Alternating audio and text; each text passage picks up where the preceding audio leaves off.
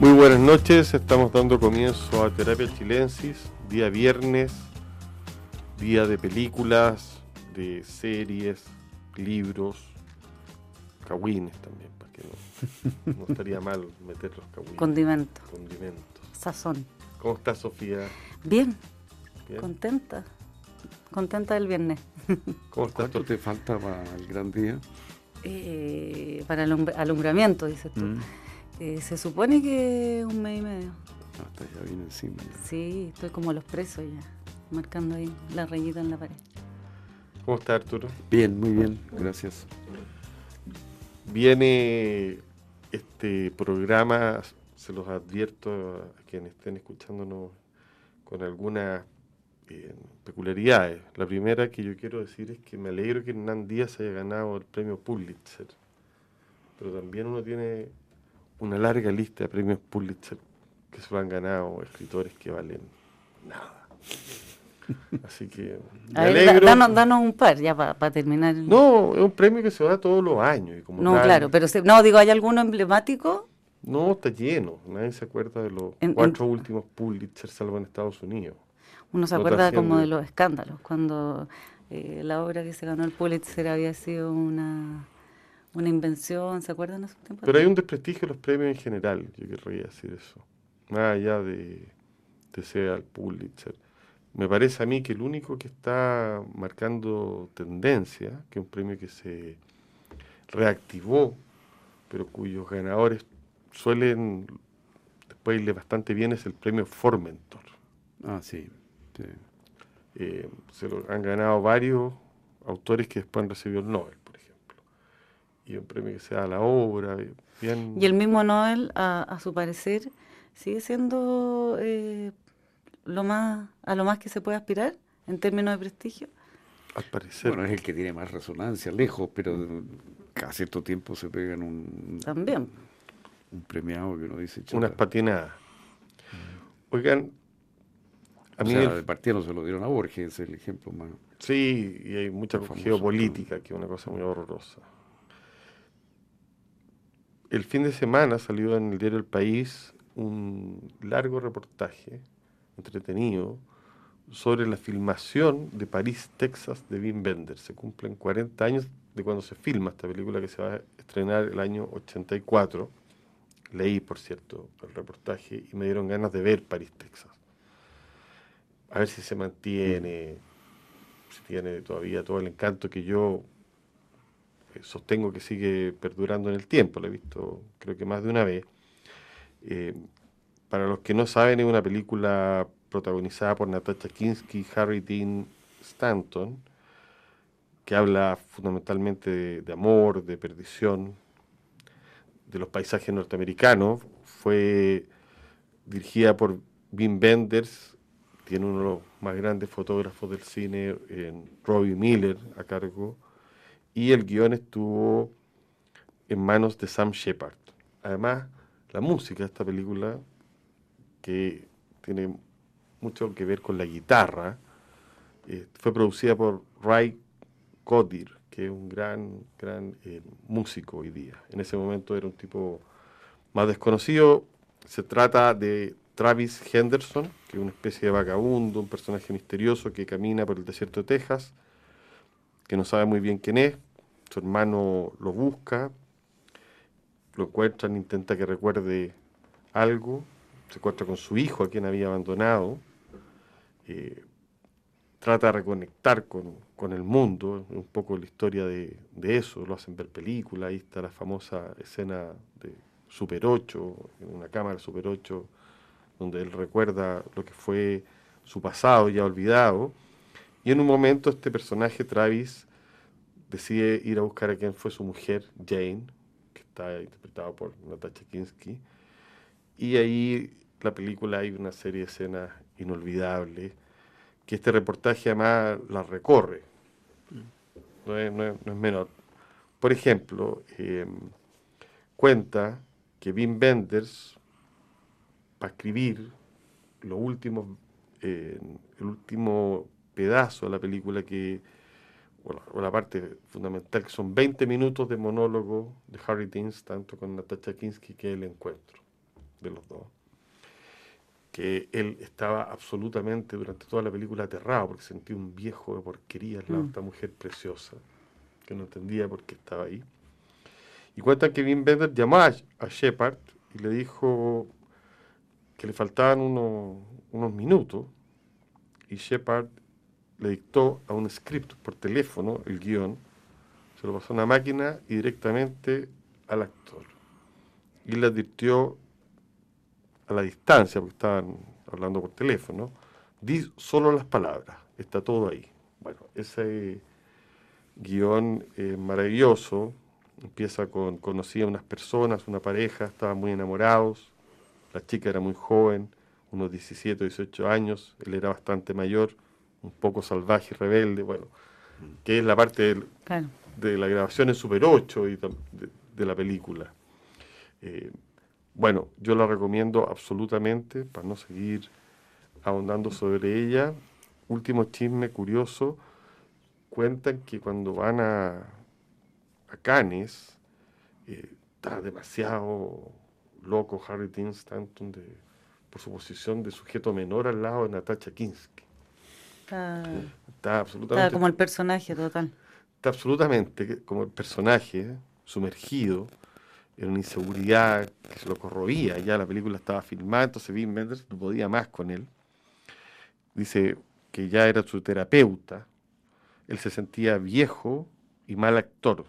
Tenía 35 años más que ella. Filmó nervioso, infravalorándose en cada jornada, dice Wim Wenders.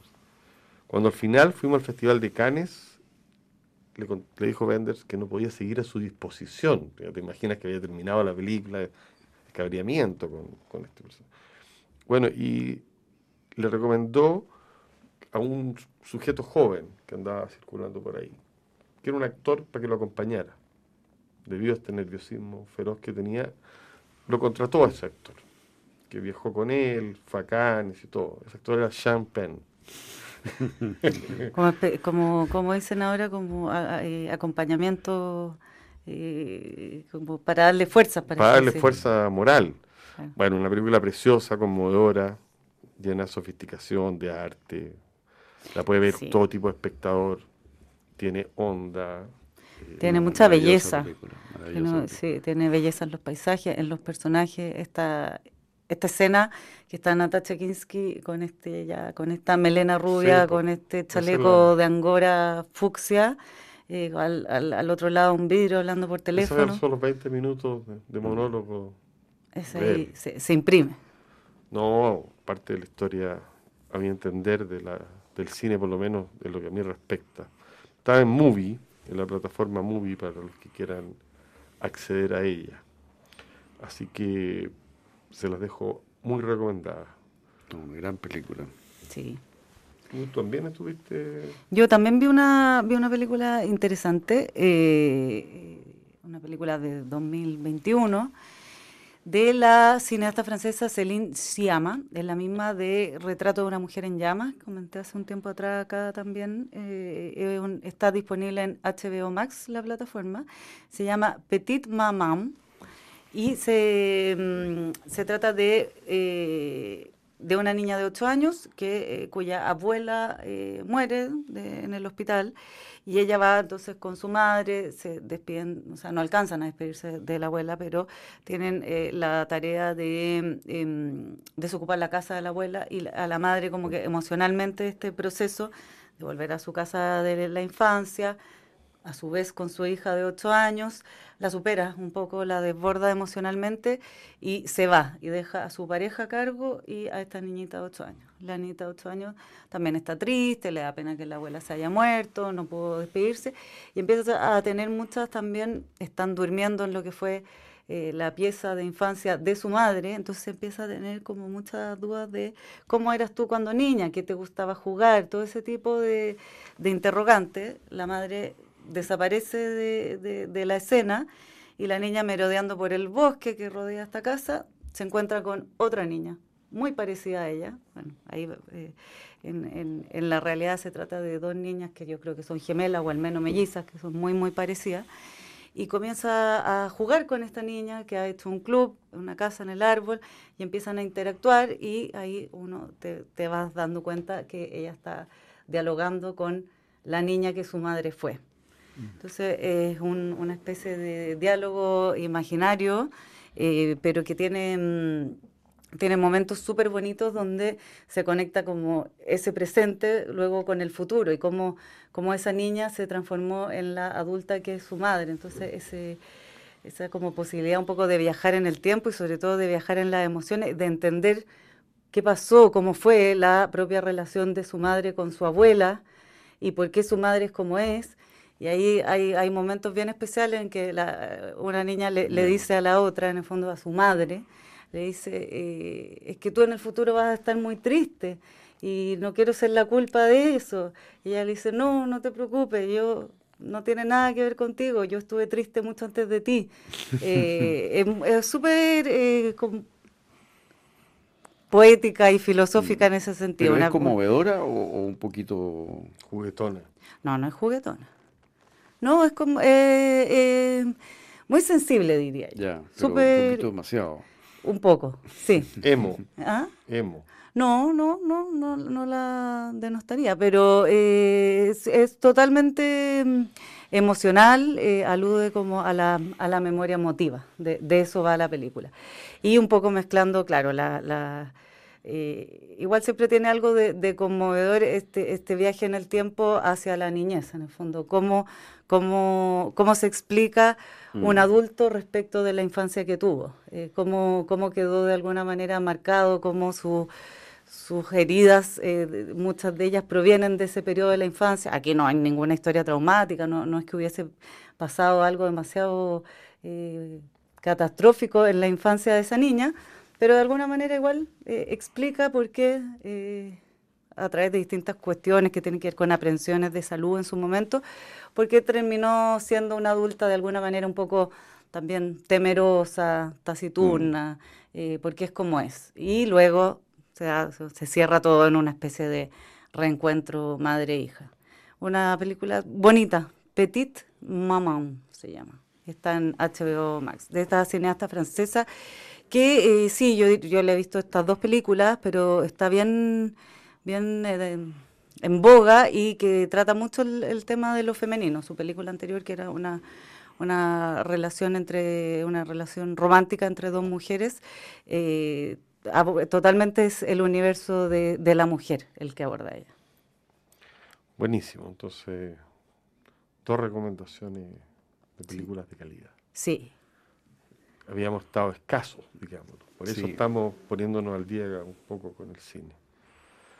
Se murió Philippe Soler. Se murió Philippe Soler el viernes pasado. Y si tú me preguntaras quién es un, como el, la encarnación del intelectual, yo diría que era Philippe Soler. Para bien y para mal. Eh, eh, murió a los 86 años, fundó la revista Telquel el año 60, que duró hasta como el año 82, creo, por ahí. Y él publicó y descubrió en realidad como editor, digamos, a Roland Barthes, a, Derrida, bueno, a la Cristeva, que fue su mujer, a Sarduy, a Foucault, a Henri Levy, a Todorov, a Eco, Humberto Eco, oye, a Blanchot, o sea, realmente esa revista colocó, digamos, en la escena a casi todos los grandes teóricos de la literatura de esos años y que han, después han durado mucho. Una revista preciosa, además, de, gráficamente, muy Sí, una cosa muy finamente hecha. Y, él era un personaje, yo nunca lo conocí, pero por todo lo que se dice de él, extraordinariamente encantador, extraordinariamente seductor. Eh, tuvo amistades interesantísimas. Lacan. Lacan, desde luego. Él asistía a los seminarios de Lacan, porque los seminarios de Lacan en realidad no eran seminarios, eran una cátedra abierta, se podía sentar cualquiera y oírlo. Y él iba siempre y se hizo muy amigo de Lacan. Eh, dice que Lacan era la mejor obra de teatro que se podía ver en París en ese momento, era ir a las clases de Lacan, que era un actor que le encantaba verlo fácil, eh, eh, digamos, buscar la palabra, fallar eh, y después lanzar estas frases que según él a veces no se entendían mucho, no se entendían nada. Fue una amistad, ellos real entre ellos dos. Lacan le dedicó dos libros a Philippe Soler. Y hay una frase de Lacan sobre Philippe Soler que dice, Lacan, Lacan dice, Soler es como yo, ilegible. Creo que quiere decir inescrutable, eh, algo así. Pero eran muy amigos y, después Soler lo metió en una novela. Lo metió a varios amigos en, esa novela. Ahora, él, él es un personaje fue comunista siendo muy joven, por muy poco tiempo. Después fue un buen tiempo maoísta, fue como el gran... Sabe mucho de China. Eso bueno, es un gran fanático de China. Estudió chino dos años, hace muchos años. Y, más, allá del maoísmo. El, más allá del maoísmo. Y eh, últimamente estaba él muy consciente de esta idea de que China era el futuro en este siglo, era la gran potencia que venía y que eh, Europa tenía que achinarse, por así decir, así como los chinos estaban occidentalizando, que tenía que haber una relación dialéctica, pero que había que entrar en la cultura china porque la economía, la política y la cultura china iban a invadir Occidente de todas maneras. Él estaba muy con esa visión en el último tiempo. Pero entre tanto tuvo muchos otros coqueteos. Hubo un momento dado en que, en plena Guerra Fría, eh, publicó un famoso artículo analizando psicoanalíticamente lo que era la confesión católica, concluyendo que era más sana eh, que cualquier otro procedimiento psicoanalítico. Y esto lo llevó a, tomar contacto con Juan Pablo II y se hizo amigo Juan Pablo II siendo papa. Todo esto además provocando a la, intelectualidad izquierda de la cual él formaba parte, porque fue siempre un provocador. Tiene un libro que por ahí encontré, estuve mirando a propósito de que íbamos a hablar de Soler, un libro a medias con la Julia Cristiana sobre el matrimonio. Bueno, ese es un gran tema porque, porque el matrimonio de ellos duró muchísimos años. Julia Cristeva, ¿no es cierto?, venía arrancando del comunismo a Bulgaria, se instala en París, es una muchacha muy joven, brillante y, bueno, entra rápidamente en contacto con estos intelectuales, se enamora de Philippe Soler perdidamente y se casan bastante rápido, se casan como al año. Y, este matrimonio ha durado años de años de años, pese a que él era un conocido don Juan. Un libertino. Un libertino, como dicen, eh, pero a cualquier prueba, porque él como que encarnó también la liberación sexual de los años 60, de Mayo de París. Él estuvo muy metido, por supuesto, en todo lo que fue Mayo de París. tenían relación abierta, quizá Bueno, era un matrimonio abierto, pero la diferencia, si es que uno se atiene a la novela que ella escribió, una novela en clave que se llama Los eh, Mandarines, eh, él, él ejercía esta libertad, ella no. Eh, hasta que ella, estando invitada a una universidad americana, se enamoró de un profesor americano. Y ahí ella tuvo un amor.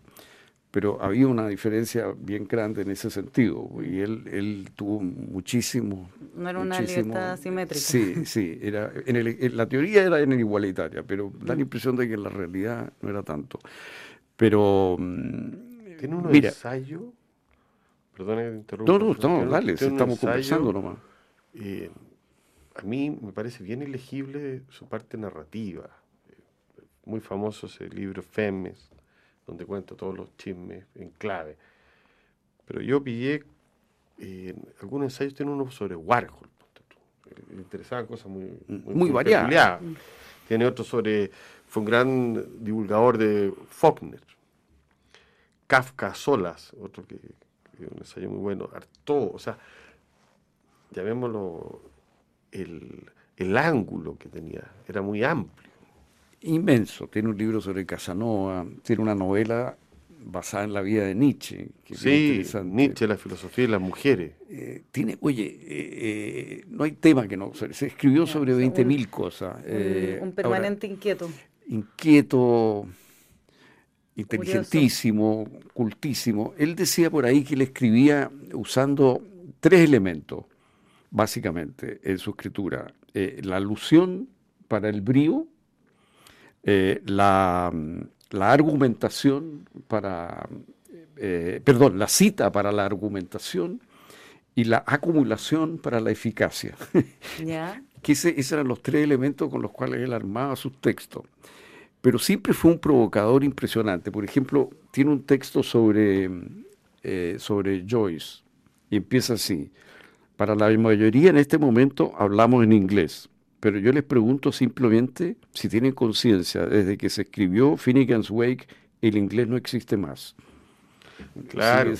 Eh, así escribía, digamos, era un, estilo muy, eh, en sus ensayos y en sus intervenciones, ¿no? muy, muy filudo siempre. Eh, la agudeza. Agudo, ingenioso. Ahora, él, él escribió muchas novelas y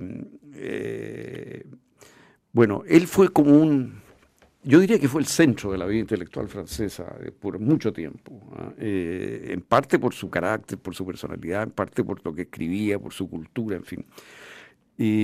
pero él escribió novelas que, eh, francamente, ilegibles. O sea, la más famosa es Paradis, que él escribía por, en parte la publicaba en Telquel. Yo recuerdo haber leído eso como estudiante en un momento dado en que todos estos autores eran eh, sagrados, eh, en Chile estaban como consagrados, era lo, lo, que venía, digamos, y había que someterse a eso. Y yo sufría leyendo eso, porque es un libro eh, que yo nunca lo leí como libro, lo leí en parte en que sin puntuación, sin párrafos aparte, sin personaje, sin historia, sin trama, de ningún orden, una especie como de flujo como un ejercicio. Mira, una cosa como un poco derivada de Finnegan's Wake de Joyce, pero sin el humor de Joyce, sin ese don para la resonancia También que está enganchado con, con, con, toda esa onda de Alain Rob Grillet. Bueno, era un poco ese tipo de cosas, pero llevado a un extremo, digamos. ¿ah? Ahora, eh, él siempre era noticia, noticia intelectual, noticia en los medios, porque tomaba posiciones eh, desafiantes. Entonces, Roland Barthes, que era íntimo amigo de él, muy, muy amigo de él, decidió poner las cosas en su lugar y escribió un libro que se publicó el año 79, que se llamó algo como Soler écrivain, o sea, Soler como escritor, digamos. Y parte diciendo eso. Se habla todo el tiempo de, de, Soler, de él, pero no se habla de su obra. Entonces él se propuso justificar la obra y defenderla. Y lo que hizo fue sostener de que era una literatura sobre la literatura, que era una, literatura, una escritura que no intentaba describir, porque eso no se puede, porque la realidad no existe, lo que existe siempre es otro tejido del lenguaje, entonces es, un lenguaje sobre el lenguaje y eso es lo que Philippe Soler hace y su falta de puntuación era una invitación a que cada cual creara su propio ritmo de lectura. Bueno, mm. hace una explicación inteligentísima como era Roland Barthes.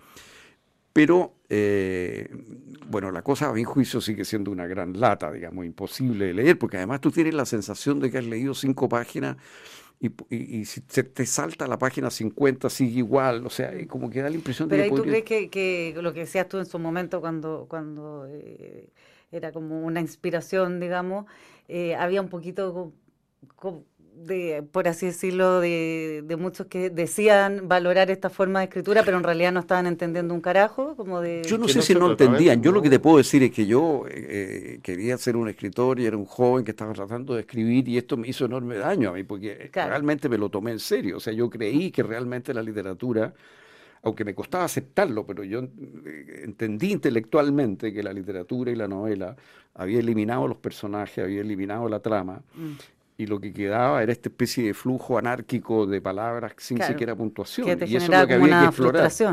A mí me producía tanta lata eso, y yo decía, pero ¿cómo puede ser esto? Pero, pero eso era lo que me enseñaban, digamos, y, y, a mí eso me trancó muchos años como escritor, porque era una especie de peso. Cada cosa que escribía decía, bueno, pero chuta, aquí no estoy hablando del lenguaje sobre el lenguaje, estoy usando el lenguaje de una manera como realista, tipo Balzac, estoy desubicado. Mm. Eh, era era eh, una cosa, eh, porque... Para dar un ejemplo nacional de alguien sí vinculado de alguna manera, pero tangente, oblicuo, con todo la el mundo un poco de la Diamela El Tito, ¿no?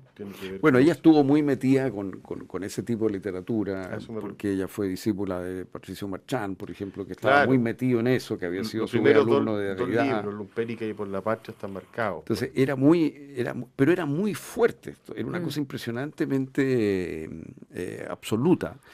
Por supuesto, pero lo increíble es que apenas apareció el libro de, de, Roland Barthes, que sostenía todas estas cosas, que la, literatura era sobre el lenguaje y no sobre una realidad, que no podía haber trama, que todo eso mm. estaba superado. y ponía por los cuernos de la luna a Philippe Soler como llevando esto al extremo, digamos, era como el más vanguardista de todos los escritores posibles. Se publica en el año 79. Y el año 83, eh, Philippe Soler, en un, en un acto típico de él, publica una novela absolutamente convencional, con una trama, con personajes reales, con clímax, y con, incluso con un narrador que es pre-Flaubert o anti-Flaubert, por lo menos, un narrador dieciochesco, un narrador que opina, que comenta, que se mete. Eh, eh, Dándole toda la vuelta. Y dio la vuelta completa y dejó Roland Barthes eh, pagando, digamos. Por suerte murió atropellado Roland Barthes un poco después. pero siguieron muy amigos a pesar de esto. Pero, pero esto es típico de, de, este gran como jugador que, ha sido, que fue Philip Soleil. No, va a apaciguarse. Sí, yo creo que nunca había que habérselo tomado muy en serio. Siempre había un juego, una cosa lúdica. Tiene una frase que se paran solas, como decía Nicanor Parra, dice, por ejemplo, contra una que dice, el mundo pertenece a las mujeres, es decir, a la muerte, con lo que todo el mundo miente. bueno, eso, es una provocación. Una provocación. Y él, él eh, bueno, se transformó en un personaje bastante mediático, pese a lo cual sostenía que el gran problema de nuestro mundo era la incultura y, y, la causa de la incultura era la televisión, la televisión y la televisión. Aunque usted esté viendo a Philippe Soler, decir. o sea, siempre tenía estas vueltas, ¿no? Mm. Eh, tenía, y tenía cuestiones como que día eh, se escuchan, no sé si anárquicas, pero yo encuentro que tienen un, algo refrescante. Por ejemplo, dice, se trata precisamente de huir de la familia, la escuela, el ejército, los partidos la pesadez, el aburrimiento. Sí. la, no pertenencia, en tiempos de pertenencia. Sí, claro. Sí, y eso, mira, esa cosa volteriana como del intelectual provocador, él, la encarnaba de una manera muy, muy extraordinaria.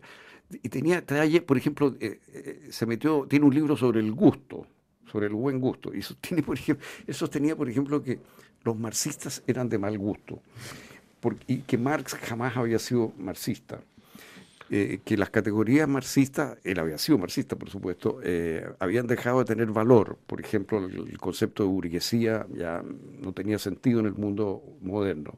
Que el materialismo histórico era, decía, una forma de metafísica. Eh, y acto seguido empezaba a hablar contra la reacción, contra el sistema, ¿no? y, ahora, ¿qué es lo que era el sistema? Digamos, no, no, es muy claro, pero siempre tenía una actitud de provocación, de, impugnar lo existente. ¿no? Y esa actitud era entretenida y... Y no le temía la contradicción. No, al contrario, él vivía de eso. Viva la contradicción. Vivía de eso, de, de, estar permanentemente golpeando desde un, lango, desde un ángulo totalmente inesperado, además. Era, él se sentía un gran intérprete de su época, del momento de su época. Llegó a decir en algún momento que era el, el único que tenía esa capacidad realmente de entender el momento presente. Y, él, y, efectivamente yo creo que era esa una, tenía una especie de pulsión como de ser él el que interpretaba. Protagonista de la historia. Protagonista de la historia. Protagonista y intérprete del momento histórico. Entonces él podía descifrar el momento histórico como nadie. Por eso cambiaba de posición constantemente. O sea, con eh, él perdimos, con su muerte perdimos entonces el... Sí, perdimos una brújula. Y un, perdimos el eh, norte. pero era, era un tipo eh, con, una gracia, con un ingenio excepcional, absolutamente, y una cultura abismante. Era de alguna manera un outsider, y desde ahí llegó a tener el poder literario más grande que ha habido en París en, un gran editor 50 años y un gran editor realmente un ojo bueno, después creó una revista que se llamó L'Infini, eh, que, que, ya no tuvo tanta influencia como Telquel. Eh, su gran época fue Telquel, yo creo. Pero, pero sin duda que él marcó la cultura francesa de una manera muy poderosa. Yo creo que eh, hay que hacer un, alguien va a hacer una gran biografía, porque es un personaje, su biografía va a ser extraordinaria. Hay que esperar que se muera Julia Cristiana, eso sí. Sí, probablemente, probablemente. Bueno, e, ese es otro lado del que él tenía mucho que ver con todo lo que ella representaba, ¿no? Con el tema mujer, con el tema de la intersexualidad, todas estas cosas que venían de Bastín. Él, él era un gran conocedor de eso, un gran conocedor del psicoanálisis. Nunca se psicoanalizó, jamás. no, no, no, no, encontraba que eso fuera para, para él. Eh, y, y, a, y, a, Lacan lo pone en su novela en clave, pero uno entiende que él... Pero no, no desacreditaba el psicoanálisis. No, no, no, no, no, no, no, pero él, para él no. era, para él. Eh, y de Lacan decía, tenía una visión un poco crítica de Lacan en algunos aspectos. Por ejemplo, decía que Lacan en el fondo había tenido una herida de amor muy profunda en su vida y que eso había sido el móvil de gran parte de su teoría y de su afán, incluso llegó a usar la palabra de sus deseos de omnipotencia. Lo, eh, que sí es muy bueno rescatar es Lacan como performer. Eso él lo rescata. Es muy impresionante sus clases. Sí. que están además, se pueden ver en YouTube completa. hay un famoso boicot que le hace, donde él maneja al boicoteador, que es un tipo muy experto de manera increíble. Oigan, antes de... bueno, pero si hay un intelectual, así que encarna, insisto, la figura del intelectual impugnador de todo, yo creo que era Philip Soler. Eh. No, un gran, gran escritor y además una figura, como se figura. Provocador. Provocador. Yo leí y quiero dar cuenta de este libro porque me parece importante. Fue publicado por la editorial West, Una música de Hernán Roncino. Hernán Roncino es un escritor argentino, debe tener algo así como cerca de entre 40 y 50 años. Es uno de los más importantes escritores eh, trasandinos, que entiendo que esta novela, Una música acaba de obtener un premio. Y él es un seguidor de Juan José Saer escritor que alguna vez hemos mencionado acá. Eh, podríamos decir de alguien que escribe con cierta dificultad, lentitud, o sea, que no, no narra fácil. No, es ligero, no, no, no, no está en la onda de las recomendaciones de Calvino. No. Y esta es la historia de un señor que se llama Juan Sebastián Levonté, que es músico y que tiene un conflicto con el papá y de repente el papá se muere, tiene que volver desde Europa del Este a Buenos Aires y ahí hacerse cargo, todo esto relatado de una manera mucho más eh, lenta, de una hacienda, de, un lugar. Eh, y se empieza a dar cuenta de quién era su padre, cómo su posición económica en el fondo tenía que ver con, con la relación y con la explotación de los nativos, de los personajes que, vivían ahí.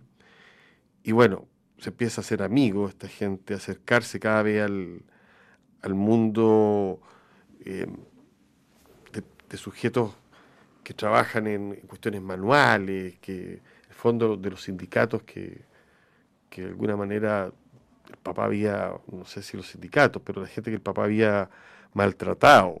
Eh, entonces se empieza a confundir políticamente. Eso es muy interesante. Es una novela absolutamente política, donde un personaje viene con una posición y es modificado a mm. transitar.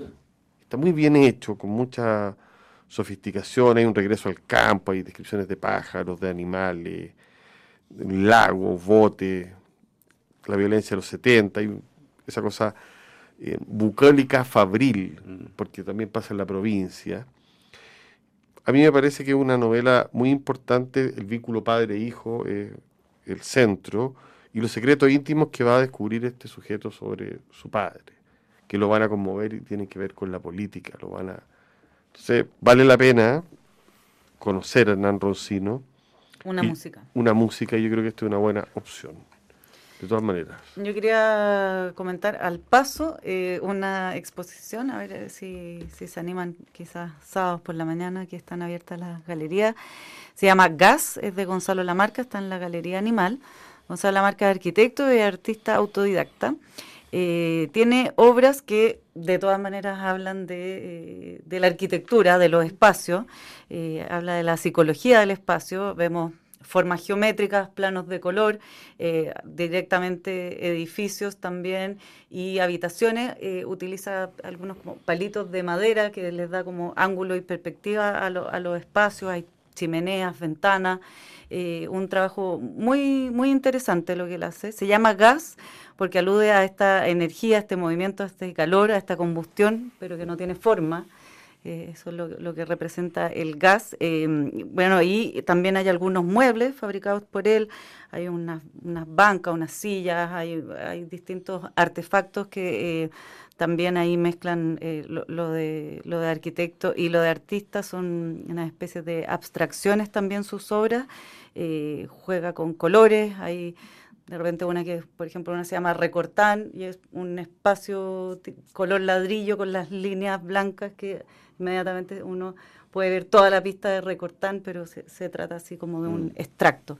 Eh, muy bonito, me gustó mucho. Gas de Gonzalo Lamarca en Galería Animal.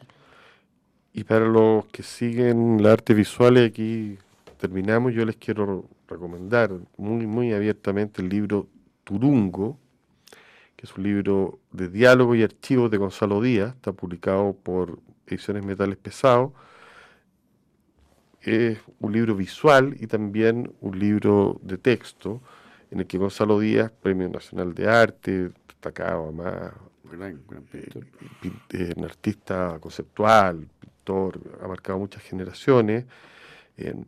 tiene un diálogo con Federico Galende, crítico, filósofo, ah, bastante largo, que articula este libro. Y por otra parte, hay materiales de los trabajos de registro de performance importantes y de, y de obras de días importantes como Lonquén, en Unido a la Gloria y la Muerte, Fotoperformance, obras claves dentro de su obra que él analiza en la conversación y por otra parte uno puede ver documentos, cómo se hicieron, de dónde provenían. Es precioso el libro. Lo recomiendo mucho, se llama Turungo, lo repito, Diálogos y, Archivos. Y perdón la ignorancia, ¿qué es Turungo? Turungo era un misterio. Me, gusta, me gustó la palabra. Sí, sí, sí, sí, sí, súper. No, ese sí que es spoiler, así que. Eh, análisis visual y documentos de primer nivel. Muy recomendado. Nos vamos. Turungo. Con Turungo. Turungo. y para lo, el Día de la Madre, que se festeja dos veces en este año. ¿eh? Esta semana, porque hay el día miércoles, el 10 de mayo y, el domingo también. Dos por uno madre. No dejes de escribirme Carta a la Madre. Ese libro está circulando para los que quieran hacerse los lindos, eh, publicado por Editorial Alquimia. Bueno, esta película que le hablé se podría dedicar también a, las madres, la Petite Maman. Este está todo programado esto para que fuera un gran homenaje a la hay, madre. Hay tantísimas más, todo sobre mi madre, suma y sigue. Muchas gracias a todos por escucharnos muchas gracias Sofía, muchas gracias Arturo, nos vemos la próxima semana y a continuación información privilegiada al cierre, luego sintonía crónica debut junto a Bárbara Espejo y Francisco Aravena.